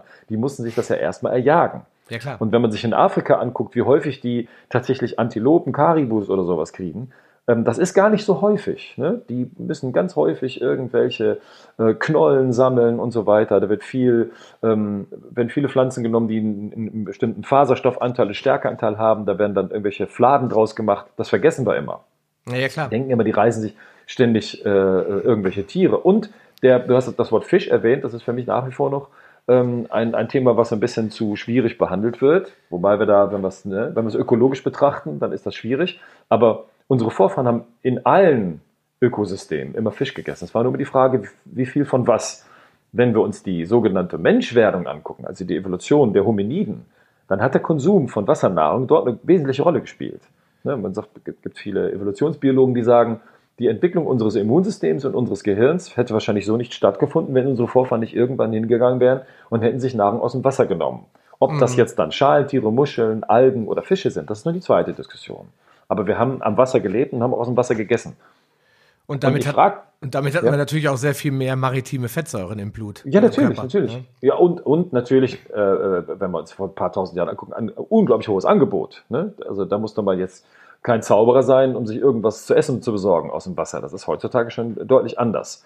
Und ähm, deswegen, wenn du sagst, was ist denn so, ne, also was ist denn so das, die Alternative dazu? Ich glaube, dass wir, wenn wir es einfach machen, ich glaube, dass wenn wir ähm, uns zu einseitig ernähren, also zu viel Getreide nur mit Fleisch oder zu viel Getreide nur mit Milchprodukten oder nur Milchprodukte und Gemüse, wenn das, nur, wenn das zu wenig ist, dann entstehen Probleme. Wenn wir es mischen würden, dann reduziert sich automatisch die Fraktion im Einzelnen, ne, wenn man viel vielfältiger. Ich, bei uns in der PNI gibt es einen Spruch, versuch mal in zehn Tagen 100 verschiedene Gemüsesorten zu essen. Die meisten Patienten sagen dann, wie, das geht doch gar nicht. Das geht natürlich. Man muss sich nur echt Mühe beim Erwerb geben. ja, da, genau. muss man mal, da muss man mal gucken, wer hat denn so Gemüsesorten, die ich noch nie gegessen habe. Die bestehen schon auf dem Markt. Aber es ist sehr aufwendig, das zu machen. Und die, die Variabilität, die bietet eigentlich die Chance, dass wir auch Gelegenheiten haben zu sagen, so, jetzt muss ich nicht jeden Tag Fleisch essen, weil ich habe ja noch das und das und das im Angebot. Ja, und äh, ich finde es auch sehr interessant, weil wir haben jetzt auch schon immer mal wieder zwischendurch über das Thema Mikrobiom gesprochen. Und ähm, da wird ja ganz oft auch vergessen, dass wir ja nicht alleine sind. Ich formuliere es jetzt mal so vorsichtig. Wir haben ja noch äh, so, weiß ich nicht, ein paar Millionen äh, DNA-Komponenten in uns, die nicht von uns Menschen stammen, die bakterielle ja. DNA sind, ja. Und deswegen ist immer die Frage, die ich auch in einem Podcast mal gestellt habe, wer kontrolliert unser System eigentlich? Wir oder sind wir die äh, Pantoffelhelden und in Wirklichkeit sind, ist das Mikrobiom verantwortlich für das, was wir tun. Und da wird es, das wird eine, ist eine unendliche Wissenschaft. Ich glaube, da kann man sich Jahre mit beschäftigen. Und wir sind da, glaube ich, noch in der Steinzeit von, von der Forschung. Ja, wir sind da noch wirklich weit von entfernt zu verstehen, was das Mikrobiom ausmacht. Aber eins ist interessant, und das fand ich an diesem Kiran Krishnan auch so äh, spannend. Ähm, man hat ja schon ganz oft geforscht, was passiert eigentlich, wenn ich dies oder das esse. Wir hatten über das Fleisch gesprochen und da wurde festgestellt, früher, wie früher Nahrung zu, äh, zu Menschen es aufgenommen haben, zum Beispiel Pflanzen, die haben ja die Kiwi nicht ausgelöffelt ja, sondern wenn die sowas wie eine Kiwi gefunden haben, wie auch immer die dann vielleicht vor 50.000 Jahren hieß und aussah, die haben die einfach in den Mund gesteckt und runtergeschluckt oder gekaut, ja. ja, und dann hat man auf einmal diese Haut, diese Pelle, die ja alle irgendwie nicht wirklich lecker finden. Und dann haben wir festgestellt in Versuchen, dass da auf einmal die sogenannten kurzkettigen Fettsäuren äh, entstehen. Das heißt, dass da hingehen. Hoher Faserstoffanteil. Genau, weil die Bakterien, die fressen die Kiwi und erzeugen dann diese Short Chainy Fatty Acid, also ja. Short Chain Fatty Acids. Ja. Und dann haben wir auf einmal wieder so ein Ding, das unglaublich äh, stark ist gegen Demenz und gegen entzündliche Erkrankungen. Und dann schließt sich der Kreis denn wir füttern uns immer nur. Es geht immer nur um Genuss und wie lecker schmeckt das und ah, oh, wie toll und Trüffelchen ja. hier und Trüffelchen da. Wir denken aber gar nicht daran, dass wir auch den Darm füttern müssen und ja. ich glaube, das ist das, das wird die, die Disziplin des äh, 22. Jahrhunderts werden, dass wir äh, unsere Symbiose verstärken zwischen unserem Mikrobiom und uns selbst. Ich glaube, das ist fast der wichtigste Punkt. Ja, wir fangen jetzt erst an, das richtig zu verstehen. Ne? So, weil, du sagst gerade bakterielle DNA, das virale DNA finden wir auch. Also im Prinzip sind wir ein genau. Konglomerat aus Körperzellen, Viren, Parasiten und Bakterien. Und wenn die Ökobilanz dort in eine Richtung verschoben wird, dann gibt es ein Problem. Hm. Und wesentlicher Schritt ist der Einsatz von Antibiotika gewesen natürlich. Klar. Also der massive Eingriff in das Mikrobiom ist im Prinzip mit der Erfindung des Penicillin gemacht worden. Damit haben wir eine Menge gewonnen. Wir haben die Infektionskrankheiten in Anführungszeichen weitgehend besiegen können, haben aber leider bezahlen müssen mit den chronischen Krankheiten, die seitdem aufsteigen. Und ich bin da deiner Meinung, dass die, die Steuerung ganz, also zahlreicher Mechanismen, die wir so als Anpassungsprinzipien unserem Körper zusprechen, unter anderem von der DNA, die über Viren äh, und Bakterien in uns schlummert, äh, vorgenommen wird. Hm. Ja, das ist ähm, auf jeden Fall ein ganz, ganz wichtiger Punkt, aber den könnte man wahrscheinlich noch einen ganzen eigenen Podcast machen. Ja. Deswegen, ähm, ich möchte zum, zum Abschluss eigentlich nochmal über das Thema Nahrungsergänzung sprechen. Ich glaube, das wird in Zukunft bei mir so ein, äh, so, so ein äh, roter Faden in dem Podcast werden, wenn ich nicht alleine bin, sondern wenn ich jemanden in der Show habe. Ich habe gestern äh, auch Daniel Knebel diese Frage gestellt. Ist denn eine gesunde Ernährung überhaupt noch ausreichend? kann ich denn mit dem, was ich draußen finde, draußen, das klingt jetzt so wie im Wald, also, aber das, was, was ich auf diesem Planeten mir an, speziell ist für die Deutschen natürlich in Deutschland, an Nahrungsmitteln kaufen kann, reicht das überhaupt aus, langfristig gesund zu bleiben? Oder haben wir den Planet so geschunden, die, die, dass die Nährstoffe in unserer Nahrung gar nicht mehr ausreichen und wir müssen supplementieren? Was ist deine Meinung dazu? Ähm, wenn man sich die Datenlage anguckt, ähm, da gibt es ja zig Untersuchungen dazu auch. Ne? Inhaltsstoffe in Nahrungsmitteln, hauptsächlich Gemüse wird das dann gemacht. Wenn ich es, wenn ich es gut auswähle, dann ist das schon möglich. Das Problem ist nur, ich muss es dann wirklich gut auswählen, um die Diskussion abzukürzen. Ähm, wahrscheinlich lande ich dann ganz schnell auf dem eigenen, beim eigenen Garten, mhm, ähm, ja. mitten im Hunsrück oder der Eifel. Sie werden sich ne? freuen. Also selbst, selbst der Schreergarten in der Stadt gibt eventuell Probleme, weil wir da wieder Stickstoff, Feinstaubbelastung und so weiter. Ne? Oder ich komme hier aus dem Rheinland, wir haben hier den Flughafen nicht weit weg. Die Leute, die da ihre Gärten haben, die haben sicherlich auch nicht so gesundes Gemüse gibt es noch nicht so viele Untersuchungen, weil man das versucht immer so ein bisschen zu vertuschen. Ja. Ähm, aber ich, ich glaube, dass es möglich ist. Ich glaube nur, dass der Lifestyle, den wir im Schnitt heutzutage pflegen, das nicht hergibt. Das wird zu aufwendig. Ja. Da muss man tatsächlich den, ganzjährig den Garten bewirtschaften. Das ist in unseren Breitengraden schwierig, wobei, wenn wir diese Klimaänderungen angucken, wird das in Zukunft wahrscheinlich sogar bis zu möglich sein, dass wir ein ganzes, ganzes Jahr einen Garten haben. Ähm, und wir müssen auch die Auswahl tierischer Produkte äh, verändern. Ne? Ich muss dann gucken, wo ich meinen Fisch herbekomme, wenn ich den haben will. Ich darf, ich muss dann wahrscheinlich nicht mehr zum Metzger gehen, sondern ausschließlich zum Jäger, wenn ich mir irgendwie Fleisch besorgen will. Und es gibt die Rohstoffe noch, aber der Lifestyle so ist sehr aufwendig. Und ich halte es momentan für die Masse der Bevölkerung, sagen wir, nicht für umsetzbar, denn wir haben die Ressourcen für die Masse der Bevölkerung nicht. Für einen kleinen Teil wird das funktionieren. Aber es gibt, ne, wir sagen, es gibt für 80 Millionen Deutsche nicht genug Bioläden. Wenn alle dort kaufen würden, wäre die Struktur so ein bisschen wie, wie mit dem Strom. Wir haben momentan nicht genug Strom, deswegen können wir auch nicht so viele Elektroautos anschließen. Wir haben momentan nicht genug Bioautos, das, äh, Bioläden, deswegen können wir auch die, die Gesamtbevölkerung dadurch nicht ändern. Da müsste man mhm. tatsächlich systemisch umstrukturieren. Für einen kleinen Teil wäre das möglich, aber man muss sich darauf gefasst machen, dass es extrem aufwendig ist. Und weil das für einen großen Teil nicht möglich ist, halte ich den Einsatz von Nahrungsergänzungsmitteln äh, schlicht und ergreifend für sinnvoll. Man muss es nur gut machen. Mhm, okay. Ähm, und, und, eben fokussiert.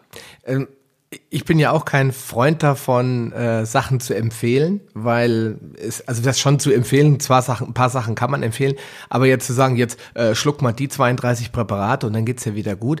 Aber ja. wenn du jetzt sagen würdest, drei Dinge, wo du fest von überzeugt bist, dass die Leute die definitiv nicht in, äh, im Überfluss in ihrem System haben, was wären das für dich an Nährstoffen? Unabhängig davon, ob, äh, unabhängig davon, ob man die jetzt essen kann oder ob ich die supplementieren muss.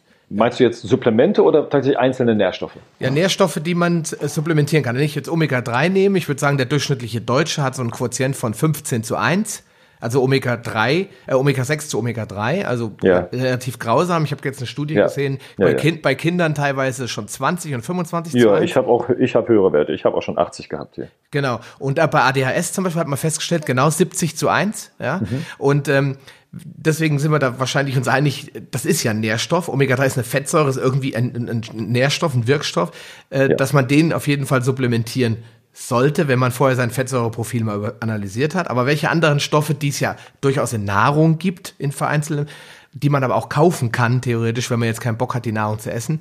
Welche würdest du denn sonst noch sehen, wo du sagst, da sind wir eigentlich alle unterversorgt, da kann man überhaupt nichts falsch machen?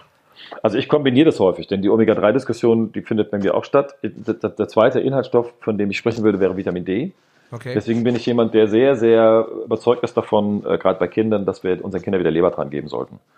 Mhm. Ähm, und da habe ich dann eine Wirkstoffkombination von Omega-3-Fettsäuren, Vitamin A und Vitamin D. Besser kann man es kaum noch haben, wenn es dann ein gutes Produkt ist sowieso. Hm. Also die, bei den zwei Inhaltsstoffen, bei der Fraktion Omega-3 und bei dem Vitamin D, da sehe ich allzu häufig einfach nur eine Disbalance. Deswegen bin ich da eher dabei, das schnell mal zu empfehlen. Hm. Und ähm, das zweite, äh, das dritte, was ich machen würde, ist aufgrund der Tatsache, dass ich, das ist so ein bisschen durch mein Platz, mein, meine Patientenklientel bedingt, dass immer mehr ähm, Patienten, Patientinnen, aber auch Leute, die erst Patient, Patientinnen werden, keine gute Mikroflora mehr haben. Mhm. Ähm, bin ich ein Freund davon, äh, immer mal wieder B-Vitamine zu empfehlen. Denn unsere Mikroflora produziert die eigentlich und wenn ich die nicht mehr habe, dann produziert die die nicht mehr. Mhm. Und dann sehen wir sehr, sehr schnell, dass sich auf unseren Zellen so ein mitochondriales Problem entwickelt.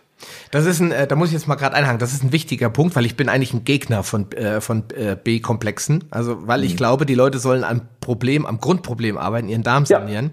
Ja. ja. Und wenn sie ihren Darm saniert haben, dann produziert er auch B-Vitamine. Richtig, aber, aber, das ist der, das ist der, das ist der Slow Win bei uns. Ne? Ein genau. Quick Win müsste sein, es zu kompensieren und dann muss ich gleichzeitig die Diskussion führen und jetzt sorge ich dafür, dass dein Darm wieder funktioniert.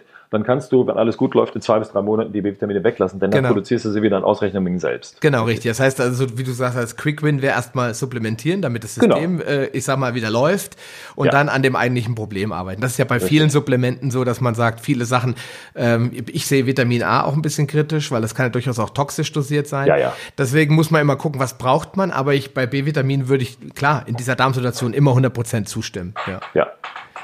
So, also, das wäre so mal ganz schnell, weil es auch so undramatisch ist halt. Ne? Genau. Und bei allen anderen bin ich der Meinung, dass man nochmal genauer hingucken sollte, denn man kann eine Menge falsch machen auch. Ja, richtig. Also ich bin, äh, bin da voll deiner, Meinung. Also für mich steht ganz vorne Omega-3 und Vitamin D, weil ja. die, die, sind immer äh, aus der Balance. Und dann muss man natürlich bei den Metallen immer gucken. Eisen bin ich absolut dagegen, dass sie supplementieren, da muss man an der Ernährung arbeiten.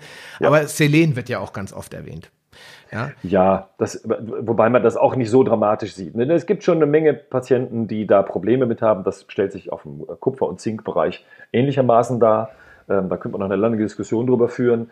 Ähm, aber da muss man auch schauen, ne, wir, wir haben jetzt bei, bei, bei Eisen, Selen und Kupfer sprechen wir über Spurenelemente mhm. in kleinen Konzentrationen. Wenn ich jetzt anfange, immer sehr, sehr schnell auf ein Supplement zurückzugreifen, dann verändere ich diese kleine Menge, die wir haben, schon sehr, sehr stark. Deswegen mhm. bin ich eigentlich da immer eher ein Freund davon, kann ich das nicht über eine gesunde, ausgewogene Ernährung abdecken oder muss ich jetzt tatsächlich hier ein Supplement wählen? Und ich mache das tatsächlich dann erst, wenn ich weiß, dass die, die, das Erkrankungsproblem, was mein Patient oder meine Patientin hier zeigt, ohne Supplement nicht in den Griff zu kriegen ist. Dann wähle ich das. Mhm. Aber ansonsten bin ich auch eher ein Freund davon, eine gesunde Ernährung, ne, ich coach die Leute dann auch, wenn es sein muss, im Kochen, dass das mhm. Nahrungsspektrum einfach ein bisschen variabler wird wieder. Ja, klar. Aber es gibt ja auch, ähm, das äh, finde ich ganz spannend, so zum Abschluss vielleicht noch, wenn die Leute sagen, ja, was soll ich machen? Supplemente haben wir jetzt erwähnt, ist auch beim Kochen. Also ich bin ein riesiger Fan von Kochbüchern wieder geworden. Früher fand ich die einfach total doof, gibt's ja alles im Internet. Ja, aber ich habe jetzt wirklich sehr viele schöne Kochbücher und ich substituiere dann auch durchaus äh, bestimmte Zutaten gegen andere. Zum Beispiel bin ja. ich jetzt ein Riesenfan von Leindotteröl geworden. Ja. Das schmeckt so lecker und es ist so natürlich und es gibt in Deutschland, das ist die gute äh, Nachricht, es gibt in Deutschland und in Österreich sowieso, da ist das ein Riesentrend geworden, ganz, ganz, ganz viele landwirtschaftliche Betriebe, die vollkommen zur, zur Ursprünglichkeit zurückgekehrt sind, die die Feldreine wieder äh, ja. Äh, stehen lassen, die Lärchenfe Lärchenfenster äh, in ihren Weizenfeldern haben, die die alten Versionen, also Einkorn, die alten Sachen anlegen und dann dazwischen ähm, zum Beispiel den Leindotter wachsen lassen, weil der überhaupt nicht stabil ist, der fällt um, der braucht quasi ein Randgitter, also wird dazwischen ja. im Weizen, also die gehen wieder zurück zu dieser Permakultur, wie die Natur es eigentlich vorgesehen hat, dass alles in Harmonie miteinander zusammenlebt und da kommen wirklich sehr, sehr gute äh, Konzepte, auch sehr idealistische Menschen äh, zum Vorschein, wo ich immer nur sage, guckt einfach mal, zum Beispiel im Chiemgau, da gibt es eine Firma, die heißt Chiemgau Korn, die machen Buchweizen, alle möglichen Sachen, ganz biologisch und ganz toll. Ja, ja. Deswegen sage ich immer, ich sehe Hoffnung am Ende des Tunnels. Ja, ich, ich glaube da auch fest dran. Ich, das ist noch eine kleine, eine kleine Gruppe, die das macht. Aber wir werden uns diesem Problem zwangsweise irgendwann stellen müssen. Und ich glaube, dass das der einzige Ausweg ist, das zu machen. Ja. Das wird noch viel dramatischere Züge annehmen. Wir stehen da, glaube ich, auch am Anfang einer Entwicklung, aber ich sehe auch, ähnlich wie du, da ähm, Licht am Ende des Tunnels, dass sich immer mehr Hersteller da umorientieren müssen, was das angeht. Genau, und das äh, einfach Zum auch, Glück. genau, und das einfach auch äh, die, die Menschen, die jetzt in der Stadt wohnen, die werden jetzt sagen, ach ja, super, ich bin hier in Berlin, was soll ich machen? Ja, das ist nicht so einfach. Äh, da muss man halt sich an Reformhäuser und Bioläden genau. halten und mit denen sprechen, Mensch, wo holt ihr das Zeug denn her? Und äh, kann man da nicht, gibt's da nicht einen Wochenmarkt irgendwo in einem Stadtteil, wo man das Zeug auch äh, kaufen kann und so. Einfach, wie du schon gesagt hast, der Aufwand ist natürlich erheblich, hier auf dem Land nicht weil das wird uns hier quasi zugeworfen, das ja, die ganzen ja. natürlichen, aber du wohnst ja selbst, hast du gesagt, eher im Stadtgebiet oder in der Nähe von der Stadt, ähm, da hast du natürlich mehr Probleme, das verstehe ich auch, aber man muss sich halt auch damit beschäftigen. Natürlich, natürlich. Ja. In diesem Sinne, lieber Tom, ich danke dir vielmals für die vielen spannenden, tollen Informationen. Äh, zum Abschluss möchte ich noch fragen, wo kann man dich denn finden? Ähm, ich habe hier kpni-akademie.de, hast du mir geschickt. Genau, es gibt eine Webseite, kpni-akademie.de. Ähm, ich halte noch für eine andere Weiterbildungsorganisation häufig Ernährungsvorträge. Das ist die SPT Education. Die findet man auch im Internet.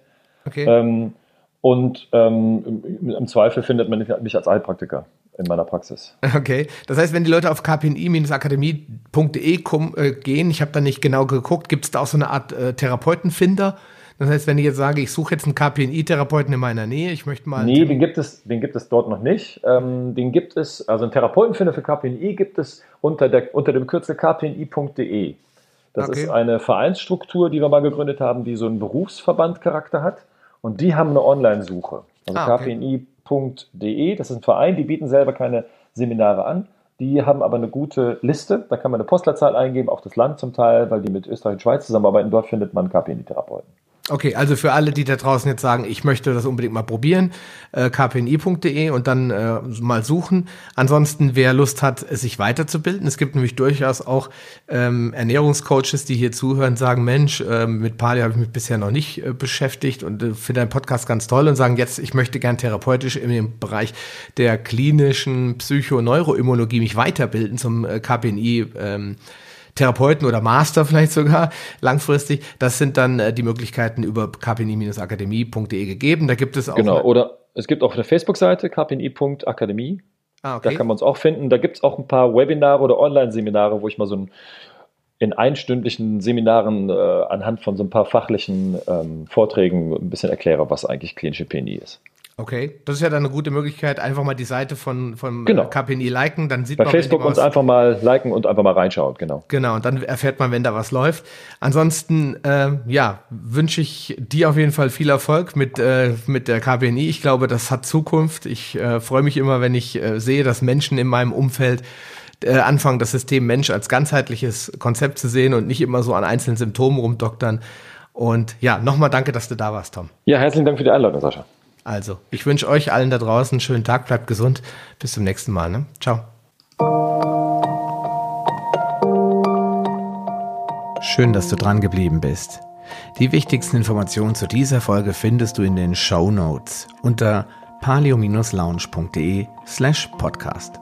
Dort findest du unter Archiv alle Podcast-Episoden auf einen Blick oder gehe auf palio-lounge.de slash Folge und ergänze die entsprechende Nummer. So findest du unter palio-lounge.de slash Folge 76 die Shownotes der Episode 76. Wenn dir diese Folge gefallen hat und du etwas für dich mitnehmen konntest, dann würde ich mich über deine ehrliche Bewertung freuen.